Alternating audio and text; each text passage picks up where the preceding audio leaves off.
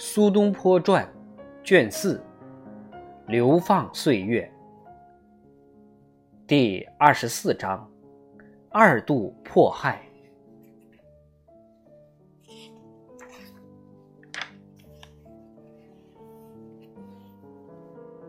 在元佑八年秋天，有两个女人逝世，就是苏东坡的妻子和当政的太皇太后。我们几乎相信，两个女人都是苏东坡的守护神。说来似乎神秘难解。他俩的去世和苏东坡命运的逆转赶得极巧。苏东坡的妻子死于八月初一，太后则死于九月初三。苏夫人死时，苏东坡正鸿运当头。这时，苏夫人去世，正好躲开了苏东坡一生中最为凄苦伤心的一段。苏东坡应召离开扬州还朝之后，先后做两个月的兵部尚书，十个月的礼部尚书。他弟弟子由则官居门下侍郎。苏东坡的夫人曾陪同太皇太后祭拜皇陵。享受他那等级贵妇所能享受的一切荣耀，儿子都已长大成人，已然婚配，都在身旁。麦是三十四岁，代是二十三岁，过是二十一岁。次子娶的是欧阳修的孙女，所以苏夫人的丧礼是完全按照她的身份隆重举行。他的灵柩停错在京西一座寺院里，一直停到十年以后。子由将她的遗骸和丈夫埋在一个普通的坟墓里。苏东坡给她写的祭文，措辞妥帖，典雅含蓄，说她是贤德的妻子，贤德的母亲，是前妻之子，一如己出。丈夫宦海沉浮，穷达多变，为妻子的一直心满意足，绝无怨尤。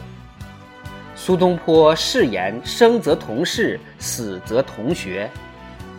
妻子死后百日，苏东坡请名画家李龙年画了释迦牟尼及十大弟子像，再请和尚给他诵经超度往生乐土时，将此佛像献与。亡魂。说真格的，太皇太后，也就是神宗之母，当今皇帝哲宗之祖母，她也曾经是苏东坡的守护神。她之去世，也就是苏东坡的没落之始，也是当政期间那些贤臣的没落之始。这位贤能的老太皇太后，已经感到一种。政情的改变，因为皇孙已经在他身边长大，而且他对此皇孙之品性十分清楚。这个孩子有点艺术天分，可是，在别的方面则很轻率鲁莽，脾气暴躁，颇容易被老奸巨猾的大臣玩弄于掌骨之间。他养成了对祖母的反感。这颇为王安石一帮人所利用，并且很可能最初是由王安石那群小人挑拨而起的。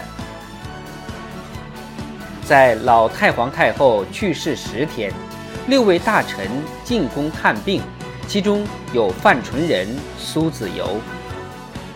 老太皇太后说：“我看我也好不了了，与朱清见面之日。”已经不多，汝等要尽忠心，福保幼主。众大臣将要退去之时，太皇太后示意范纯仁留下，皇帝哲宗即命人退下，只留下范纯仁和吕大房。太皇太后捉到一个窃窃私语之下的谣言。说他阴谋不利于当皇帝，想使自己的儿子取而代之。他说：“先王神宗皇帝嘱咐老身，在当今皇帝年幼之时处理国政。在过去九年，朱清曾否看见我对我娘家高兴，特施恩典？吕大房说：“没有，太皇太后从未对娘家特别开恩，而是完全以国家利益为重。”太皇太后两眼垂泪，她说：“我自信诚然如此，也因此。”现在我临终见不到我那亲生的儿女，因为他没使自己的儿子在京为官。吕大房说：“深信太皇太后必可早日康复，要听大夫的话。现在最好不要说这些事情。”太皇太后说：“我想在你们面前告诉皇帝几句话。”我知道，我死之后，大臣之中有很多人要愚弄皇帝。孙子，你可要提防那些人。说着，转脸向吕范二人说：“我的意思是，我死之后，你们二人最好辞官归隐，因为幼主必然另用一批新人。”然后他问进士。是否已邀请来探病诸大臣留此用膳？他向吕范二大臣说：“现在去用饭，明年今日莫忘老身。”太皇太后刚一去世，苏东坡即获得外放，一如他之所请。他的任所是个问题诸多、号称难治的地方。他奉命统领河北西部，并指挥该地区的步兵、骑兵。官衙设在定州，离北平不远。按照宋朝制度，文官往往担任军职，而以武将为副手。苏东坡担任此一官职一段时期，甚为有趣，因为可以看出一个诗人画家如何在军旅中发号施令。当时。军中行政腐败，军饷过低，衣食俱差，军营破烂，处处腐败，军纪废弛，士兵与军官沉溺于酗酒赌博，遇敌不是溃不成军，就是逃逸无踪。苏东坡开始修缮营房，整治纪律，对腐败军官予以惩处或革职，先使士兵吃好穿好。有些低级军官看见苏东坡惩治腐败的军官，前去密告上级。苏东坡告诉他们说：“这个你们不要管，这是我分内之事。若许下级官兵控告上级官长，军纪其荡然无存。”于是他也将此告密者一并惩处。他任一地方军之首长，对自己。当受之礼貌尊敬甚为重视，他身着正式戎装，举行教检，并与将校副官按照等级站立。当时军中首领王光祖乃一骄悍老将，在此统治此一驻军多年，现在觉得自己的权力渐被剥夺，在一次教阅之时拒不参加。苏东坡下令命他参加，老将只好听从命令。一个王朝若要不发生悲剧，若想保有此一王朝的权利，那些皇后则必须生一连串贤德多才的儿子、孙子、重孙子。但是这是无法保证的，是人间闻所未闻、经所未经的天才。不必然产生天才，英明之主早晚也难免出生于庸弱邪恶的后代。国家的太平安乐，甚至历史发展的路线，完全要以一家遗传基因偶然的改变为转移。造物不容许某一家一姓将英才独占，所以路易十六不同于路易十四，乔治三世也不同于乔治二世。法国大革命和美利坚民主国之得以成功，要拜谢这两位法英帝王的神经质的头脑之赐了。现在身登王位的幼主年只十八岁，而姓号女色，时常辍学。因为元佑年间的士大夫给太皇太后和幼主上表进谏，劝幼主不应当沉溺于女色，应当研求治道，好学深思。因此，小皇帝对元佑这些儒臣早存厌恨之心。皇帝四周时常有二十个双十年华的少女伺候，这也是皇家老例。后来。皇帝告诉张敦，说一天忽然发现十个宫女全都不见，另来了十个接替他们。几天之后，这十个又遭撤换，临走告别时显得都曾哭过，好像曾被祖母严密盘问过。这位年轻皇帝何以对两位大臣如此痛恨？必须说明一下。刘安世几遭谋杀，幸遇一个好机会才得活命；范祖禹则遭流放而死。四五年前出了一件事：一天，刘安世想为他嫂子故意奶妈，居然不易找到。突然等了一个月，刘安世大发脾气，向雍宫介绍所的老妇人问为什么找不到人。老妇人说。大人，小的正尽力找呢。宫里的总管大人要十个奶妈，今天才找到送去。刘安世大惊道：“荒唐！皇帝还没娶后，雇奶妈干什么？”老妇人解释说：“东宫门的老爷们向他严厉嘱咐，要他保守秘密。”刘安世还是不肯相信。他给宫廷内总管办公室的一个朋友写了一封短信，那个朋友证明是确有其事，因此刘安世上了一道表彰。几件事之中有一项，他说：“乃者民间欢传宫中求乳袄，陛下富于春秋，为纳后而亲近女色。臣初闻之，不以为信。”数月以来，传者亦多，言之所起，必有其端。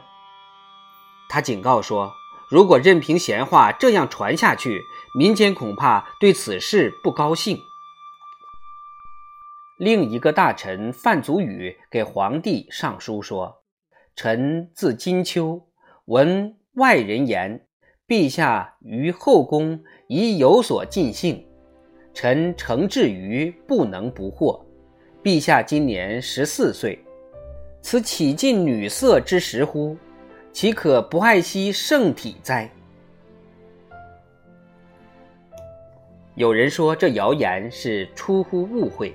一天散朝之后，太皇太后要吕大房暂且留下，对他说：“关于宫中雇奶妈之事，刘安世上了一道表彰，他用意至善，只是不了解。”其中实情，皇帝并不需要奶妈，是几个小公主还要吃奶。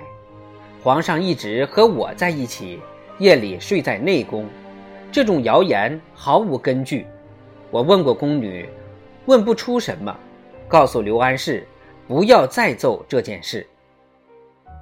吕大房说，刘安世是御史，按照习惯，我做宰相是不能私下见御史的。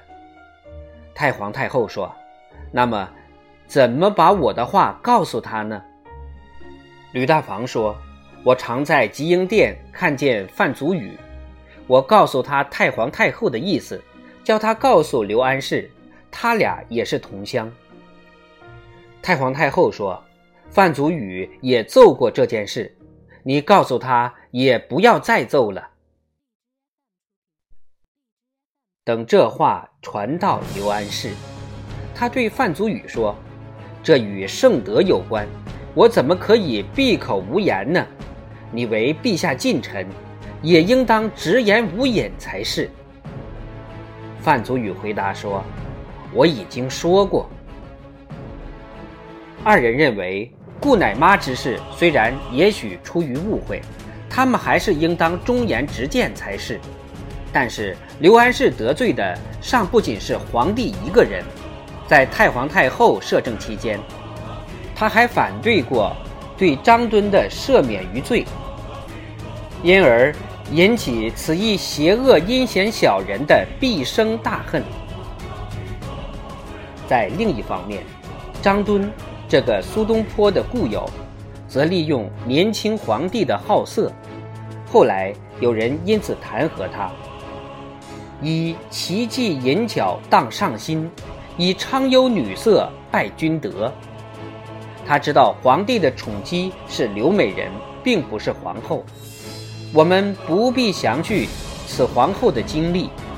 北宋灭亡之后，他还在世，他的荣枯沧桑史可以写成一部好小说。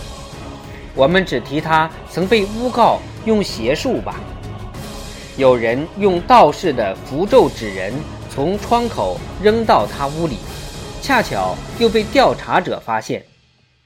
宫女在折磨痴刑之下被迫作证，曾经看见皇后用针刺在刘美人的指向心上，这是道士的邪术，能使本人心痛。有三十个宫女几乎被鞭笞而死。这件案子不由正式法庭审问，而是在宫中暗中进行的。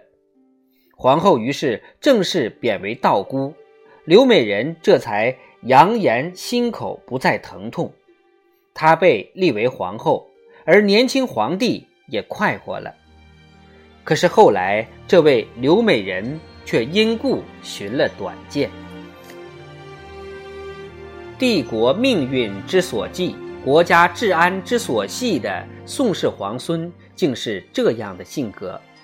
几个奸佞之臣来玩弄这么一个十八岁的孩子，国家陷于无可救药的混乱，已可未卜先知了。